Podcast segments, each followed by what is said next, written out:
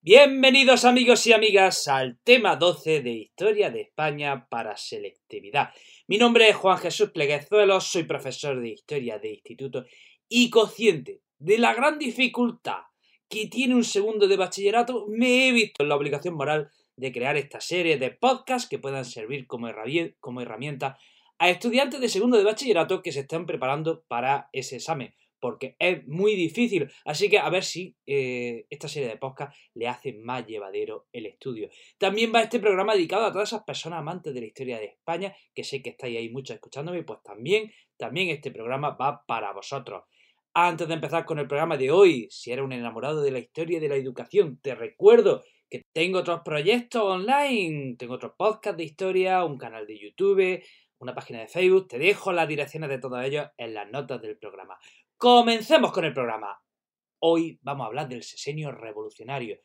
Una época, eh, una época de convulsión, una época de experimentación, una época de tiempos eh, rapidísimos, casi casi se parece a lo que estamos viviendo ahora. Una época que va de 1868 a 1874.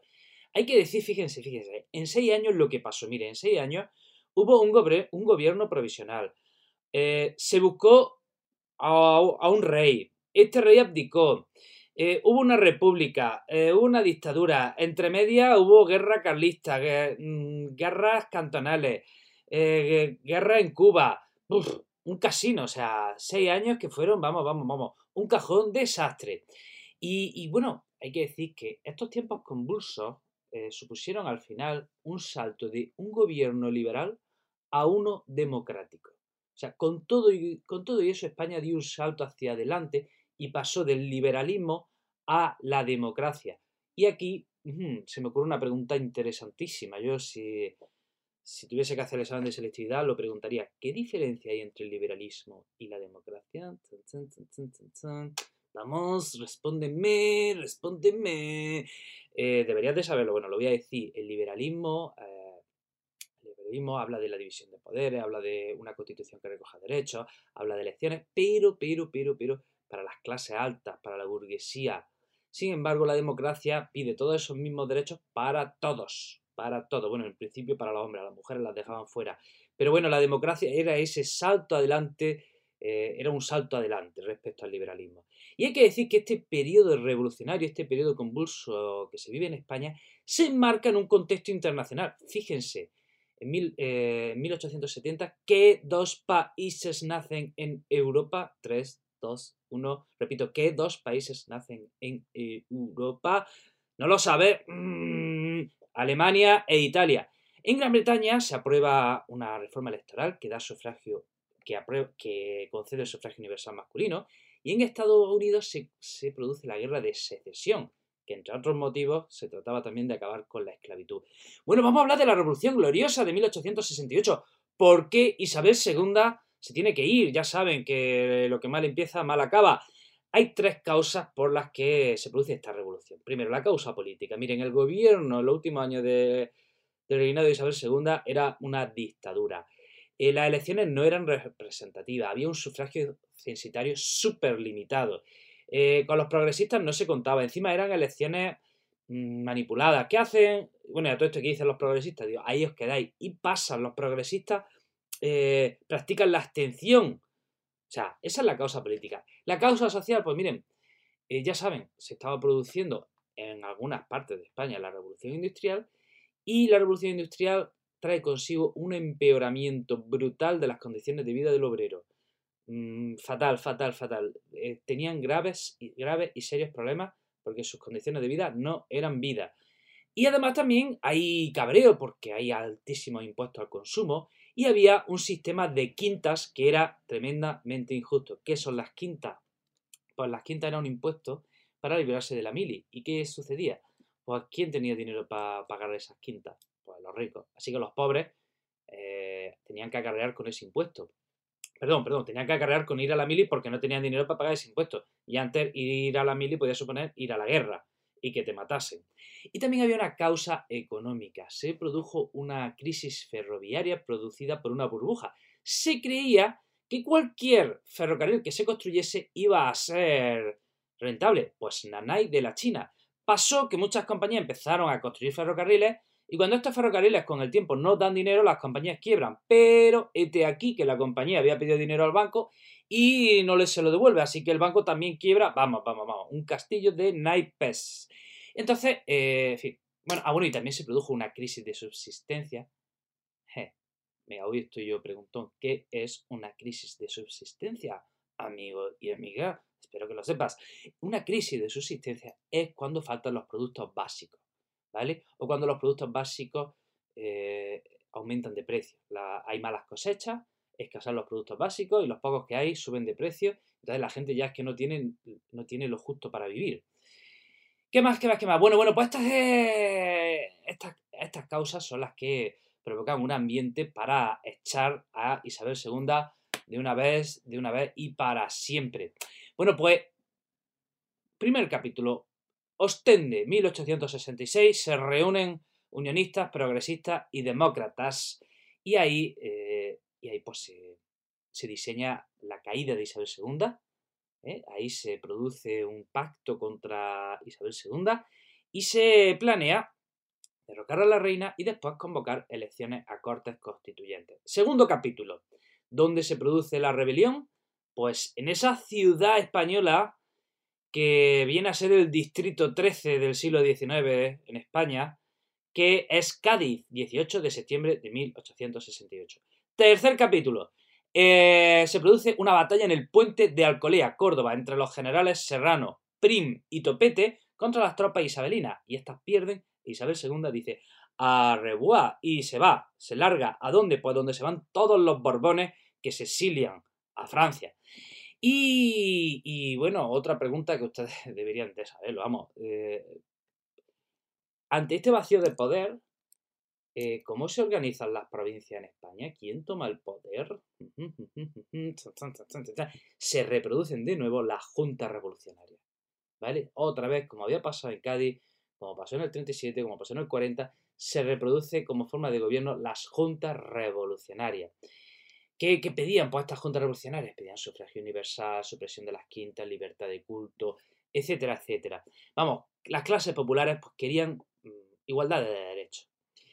Eh, igualdad de derechos, bueno, mm, pensaban que, con la caída de Isabel II pues llegaría por fin esa igualdad. Pues, pues no, no llegó, no llegó. Enseguida la revolución se quedó, como siempre, para unos pocos. Y bueno, el general Serrano consiguió disolver la Junta y formó un gobierno que integró eh, a, unionistas y demócratas. Y eh, convocó elecciones a cortes constituyentes y ganaron los unionistas, perdón, vencieron los progresistas, en segundo lugar quedaron los unionistas, en tercer lugar quedaron los republicanos y en cuarto quedaron los demócratas. Y también entraron dos minorías a las cortes que por primera vez, por primera vez entran, que son la minoría carlista y la republicana. Novedad, novedad, novedad, atención. Y ustedes ya saben, elecciones a cortes constituyentes. Y ahora les vuelvo a preguntar, les vuelvo a preguntar, ¿para qué son unas cortes constituyentes? Mm, constitu, consti, ¿lo sabes o no lo sabes? Cortes constituyentes son para elaborar una constitución. Y la elaboran, y entonces elaboran la constitución del 69, que atención, es la más, es considerada la más democrática de nuestra historia hasta la fecha. O sea, hasta 1869. ¿Qué tenía esta constitución de especial? Pues que hay una amplia declaración de derechos, se reconoce la soberanía nacional, atención, se establece el sufragio universal masculino. Esto es un gran salto adelante. Es verdad que se dejan fuera a las mujeres, pero todavía respecto a lo que había es un gran salto. El poder ejecutivo queda, quedan los ministros, las cortes tienen el poder legislativo, el poder judicial es independiente, se establece la libertad religiosa, se descentraliza la administración y España se constituye como reino. O sea, esta constitución era todo un, vamos, un programa de avance respecto a la época anterior. Vamos a hablar de qué tendencias políticas había en la fecha. Miren, por la derecha tenemos que hablar de los carlistas y de los moderados.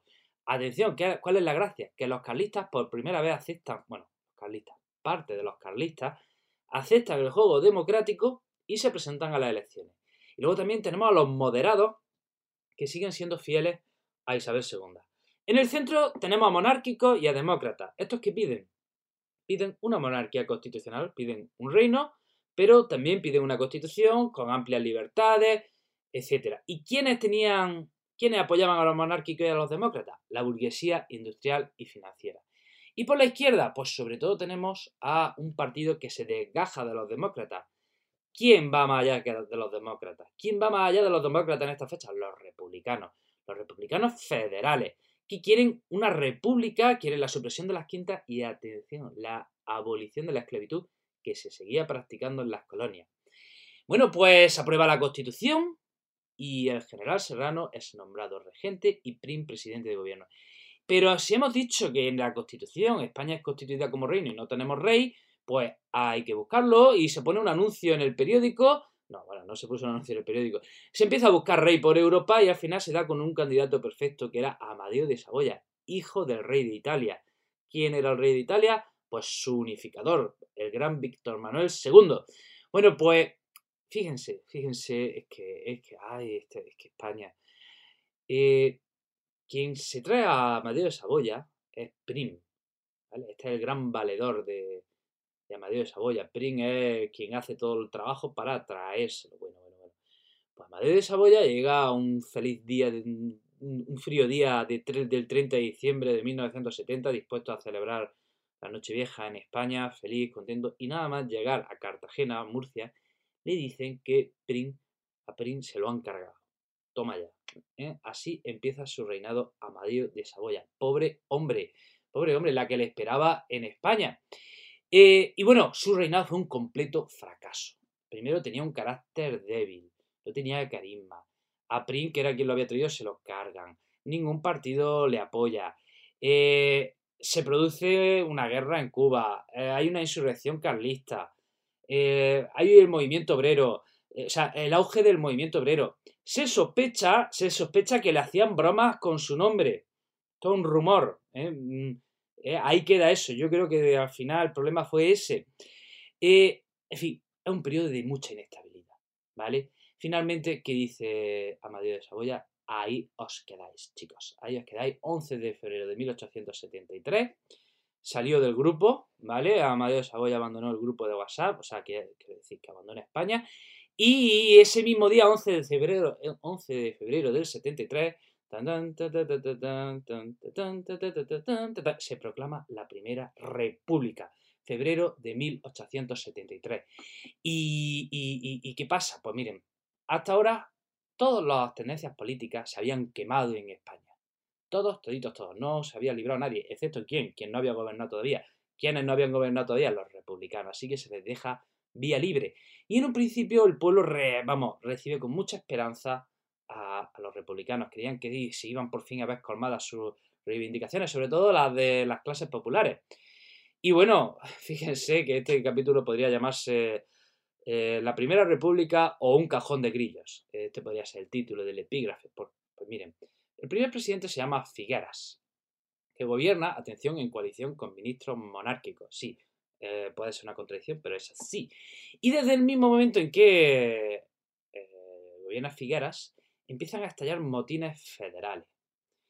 Eh, Figueras se ve sobrepasado y dimite. Y llega otro señor que ya es un republicano puro, un gobierno republicano puro, presidido por Pi y Margal, y aquí ya se lía la de Dios es Cristo.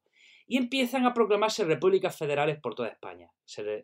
Cataluña proclama su independencia, Málaga, Granada, Jaén, Cartagena, y, para añadirle, o sea, más cachondeo al asunto, es que las mismas repúblicas federales se, declaran la guerra entre sí, como puede ser Granada Jaén, que se declararon la guerra. Y, bueno, a estas repúblicas federales les, llama, les llamamos cantones. Está el conflicto cantonal o las guerras cantonales. Pero esperen, esperen, que, hay más, que hay más. Eh, a la vez que hay guerras cantonales, está ya una sublevación en Cuba. Pero es que también en el norte está ya una, una insurrección carlista. Vamos, mm, o sea, un circo esto. Se llega a redactar un proyecto de constitución, pero claro, entre tanta guerra y tanto cachondeo, no hubo tiempo de aprobarlo. Bien, bien, bien, bien, bien, bien. Bueno, pues, como no, Pi Margal dice, mira, mira, que me voy, que, que, bye, bye, arriba de Archie. Y llega un presidente que se llama Salmerón, pero cuando tuvo que firmar una pena de muerte, dijo, ay, no, yo no firmo la pena de muerte. Y eh, dimitió. Y llega otro presidente castelar que dijo, vaya entera, bribones. Se puso duro pero empezaron a acusarle de dictador y, dijo, y, lo obligaron a dimitir el 2 de enero, el 2 de enero. Y ese mismo día, 2 de enero del 74, el general Pavía eh, entra en las cortes y las disuelve. Da un golpe de Estado y las disuelve. ¿Quién asume el poder? De nuevo asume el poder el, general Serrano. Y lo, ahí durante 10 meses, pues digamos que hay una dictadura, porque ni era reino, ni república, ni gobernaba un general, eso podemos llamarlo una dictadura.